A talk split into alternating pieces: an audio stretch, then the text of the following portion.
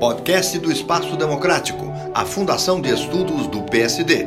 Hoje com o cientista político Rubens Figueiredo. Como é difícil a gente fazer aniversário em tempos de redes sociais.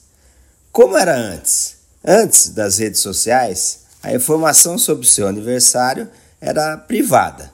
Você recebia ligações de familiares mais próximos e alguns bons amigos.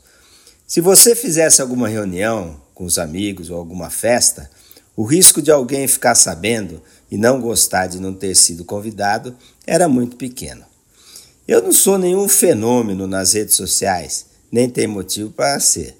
Mas devo ter ao todo né, no Facebook, Instagram e WhatsApp umas 9 mil pessoas com as quais eu me relaciono, entre aspas.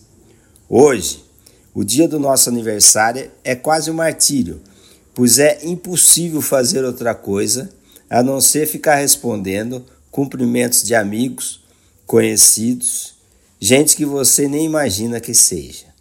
Tem também ensaios de autoajuda, frases feitas e, os, e as mensagens de áudio, aquelas bem longas. Que delícia!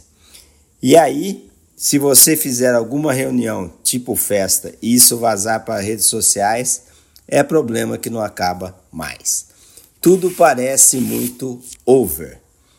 Li num livro de Zygmunt Bauman sobre a sociedade líquida e cito de memória uma frase de um especialista que é mais ou menos assim: as redes sociais aproximam quem está distante e distanciam quem está próximo.